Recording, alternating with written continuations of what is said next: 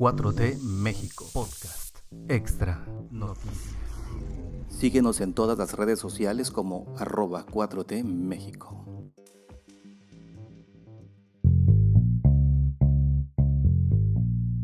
Jueves 3 de febrero de 2022. Muchas gracias por estar aquí en 4T México Noticias. Las noticias para empezar el día y tenemos muchas noticias interesantes el día de hoy, pero antes que nada queremos decir que en 1814, en un 3 de febrero, fue fusilado Mariano Matamoros, que fue destacado jefe insurgente que participó en la Guerra de Independencia bajo las órdenes directas de José María Morelos y Pavón.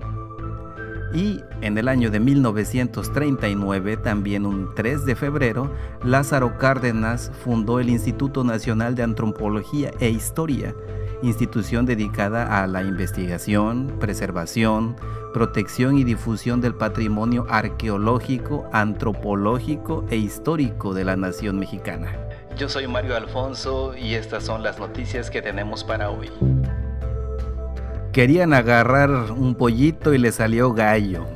Esas fueron las palabras que dijo el presidente Andrés Manuel López Obrador en defensa del doctor Hugo López Gatel eso lo dijo en la conferencia mañanera del día de ayer. El titular del Ejecutivo, Andrés Manuel López Obrador, dijo querían agarrar un pollito y le salió gallo. Por lo que nuevamente vemos al presidente defendiendo a López Gatel al señalar que además de declararlo inocente, le haría un reconocimiento público y mundial, así como a todo el equipo que ha ayudado a enfrentar la pandemia. Además reiteró que como mandatario federal él es responsable de toda la estrategia en contra del virus SARS-CoV-2. En todos los casos el presidente tiene responsabilidad. Puede ser que no sea culpable, pero soy responsable y considero que la estrategia que se llevó a cabo para enfrentar el grave problema de la pandemia fue acertada y salvó muchas vidas. Imagínense el escándalo, el escarnio, por eso sostengo que no tienen autoridad moral, no tienen escrúpulos morales de ninguna índole, o lo único que les importa es el dinero. Su mentalidad y su pensamiento conservador los ciega por completo. Estas fueron las palabras que tuvo el presidente López Obrador y lamentó la fobia política por la pandemia de COVID-19, llegando al grado de desear que le vaya mal en su administración, esperando que saliera todo mal que se saliera todo de control, que estas estrategias fueran erráticas, querer que muriera más gente. Así la oposición, así están y ahora tienen denunciado, según ellos, a Hugo López Gatel y el presidente dice, en vez de estarlo denunciando, necesitamos dar un reconocimiento mundial tanto a Hugo López Gatel como a todo el equipo, todo el equipo que ha estado participando unido en contra de esta pandemia. Pensiones o jubilaciones de hasta 43 mil pesos al mes no pagarán ISR, es lo que dijo el SAT. El Servicio de Administración Tributaria desmintió que se cobraría el impuesto sobre la renta a todos los jubilados y pensionados. Además, especificó que solo aquellos contribuyentes que reciben ingresos por jubilaciones y pensiones superior a 43.299 pesos mensuales no estarán exentos del pago de ISR. Solo superior a 43.300, prácticamente de 43.300 hacia arriba sí serán acreedores al pago del ISR.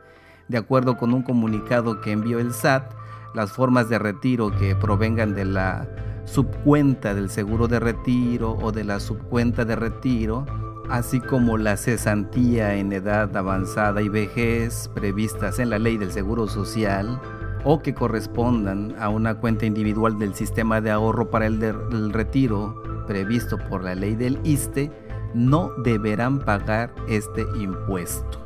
Además, también se informó que los ingresos por estos conceptos que se obtengan en una sola exhibición están exentos hasta por un monto de 3.159.000 97.20 pesos. Mientras que si hay un excedente, entonces sí, se debería de pagar el impuesto respectivo. En caso de que las pensiones sean mayores a dicha cantidad, el ISR se cubre únicamente por el monto que exceda lo permitido. Por ejemplo, si se recibe un ingreso por estos conceptos de 50 mil pesos al mes, de principio está exento por 43.299 pesos al mes. Solo pagará el ISR por 6.701 pesos. Así es que tengamos mucho ojo, mucho ojo ahí las personas que están eh, jubilados o pensionados sobre este pago del ISR porque así está el comunicado del SAT. Además, de que hay que aclarar que los contribuyentes pueden aplicar deducciones personales para gastos médicos, donativos, colegiaturas e intereses hipotecarios en estos casos, los cuales reducen el impuesto. El Tianguis del Bienestar ha entregado 3.6 millones de artículos decomisados a familias de escasos recursos. El día de ayer en la conferencia matutina la secretaria de Seguridad y Protección Ciudadana Rosa Isela Rodríguez dio a conocer que gracias al programa de Tianguis del Bienestar se han entregado 3.6 millones de artículos que han sido decomisados y estos artículos se han entregado a familias que están en condiciones de pobreza en estados de Guerrero, Veracruz y Oaxaca, siendo Chiapas el próximo estado que se sumará a esta lista. Con la convicción de que el bienestar es fruto de la justicia, el gobierno de México entrega de manera gratuita a las poblaciones más vulnerables del país bienes y recursos nuevos que han sido confiscados y decomisados para dar al pueblo lo que por derecho le corresponde. En un reporte sobre el avance del Tianguis del Bienestar que se presentó en la mañanera, se informó que en la primera etapa del programa se benefició a 91.210 familias, con un total de 3.634.050 bienes entregados. La secretaria recordó que la iniciativa consiste en entregar a comunidades vulnerables de manera gratuita artículos como telas, ropa, calzado, juguetes, utensilios y herramientas que han sido confiscados o decomisados a la delincuencia y son repartidos para dar al pueblo lo que por derecho le corresponde. Además se dijo que el resguardo de los objetos en bodegas pues significa un costo para el gobierno federal en pagos altos por tenerlos en estas bodegas, por lo que la puesta en marcha del programa contribuye a generar ahorros que se destinan al bienestar del pueblo. Este nuevo programa pues va acorde a la cuarta transformación de nuestro país y a lo que siempre ha dicho el presidente López Obrador que hay que beneficiar al pueblo y por el bien de todo eh, primero los pobres. Así es que el Tianguis del Bienestar tiene ese objetivo también de mejorar las condiciones, mejorar la calidad de vida de los que menos tienen y refrendar el compromiso que tiene el presidente de atender estas condiciones de la pobreza. México creará un Pemex para explotar el litio y evitar ser territorio de conflicto entre potencias. El presidente Andrés Manuel López Obrador anunció que creará una paraestatal para explotar el litio del país, algo parecido a Pemex. Durante la conferencia del día de ayer 2 de febrero, el presidente anunció la creación de una empresa para la explotación de este mineral al responder una pregunta sobre una reciente concesión otorgada en Sonora. Vamos a crear una empresa de México, de la nación, para el litio.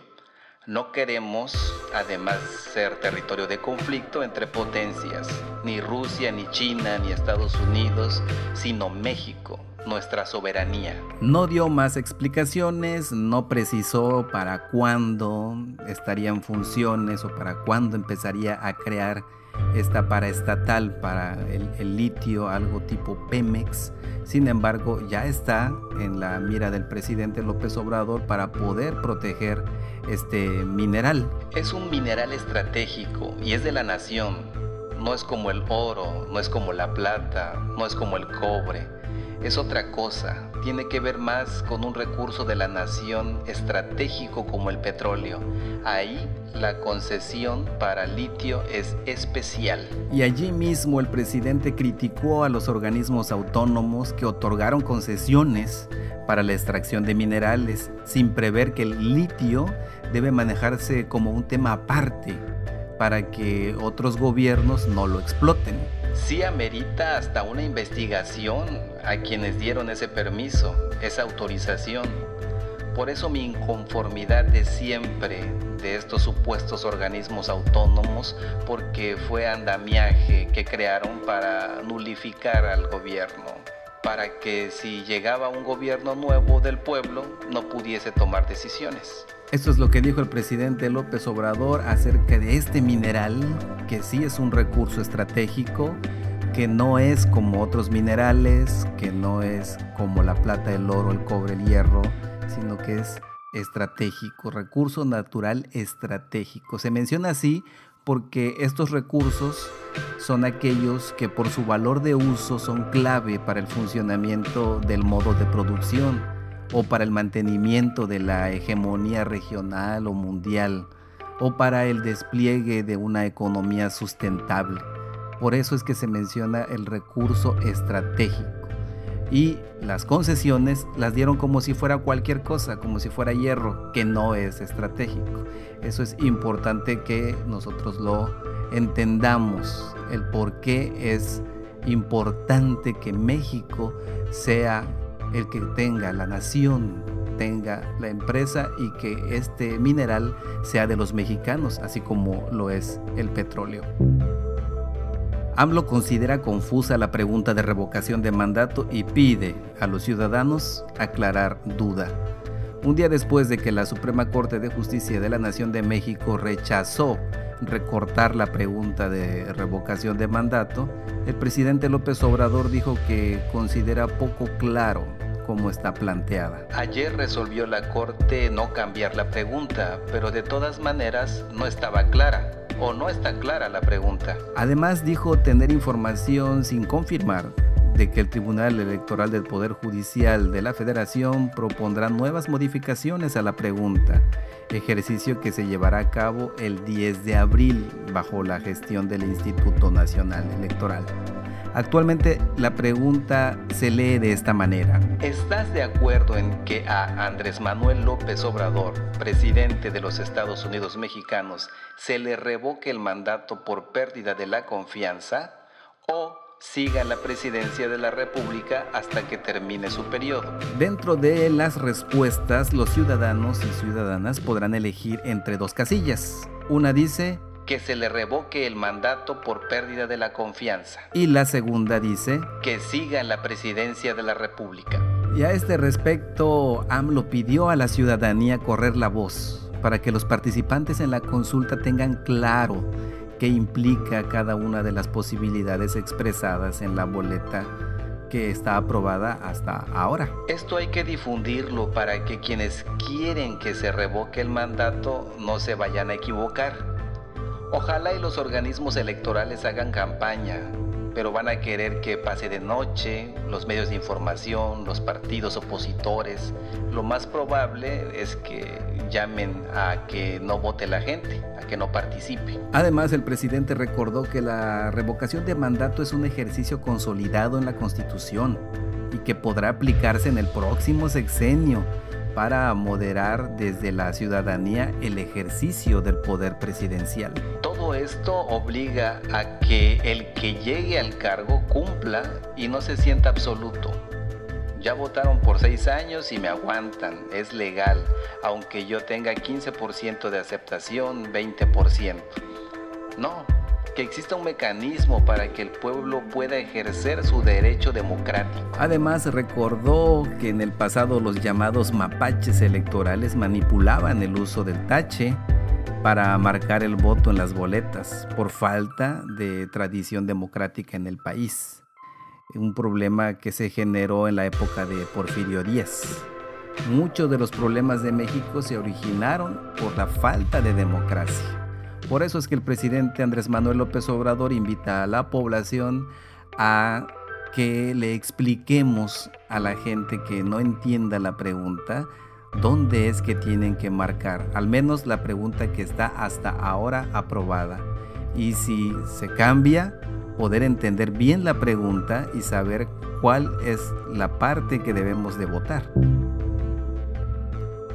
Estas son las noticias que tenemos para ustedes aquí en 4T México Noticias, el podcast de la cuarta transformación de la vida pública de México. Todo lo que se dice aquí es verdad. Estamos analizando las noticias, estamos leyendo bastantes fuentes para poder entregar las noticias como deben ser, con la verdad. Así es que muchas gracias por estar aquí, seguirnos y compartir. Yo soy Mario Alfonso y nos vemos el día de mañana con más noticias y síganos en las redes sociales, principalmente en Facebook, que es donde hay más actividad, como facebook.com diagonal 4T México. De hecho, donde sea como 4T México, ustedes lo podrán encontrar. Muchas gracias y hasta mañana. Podcast fue publicado por 4T México. Producido por Mario Alfonso. No olvides seguirnos en todas las redes sociales como arroba 4T México.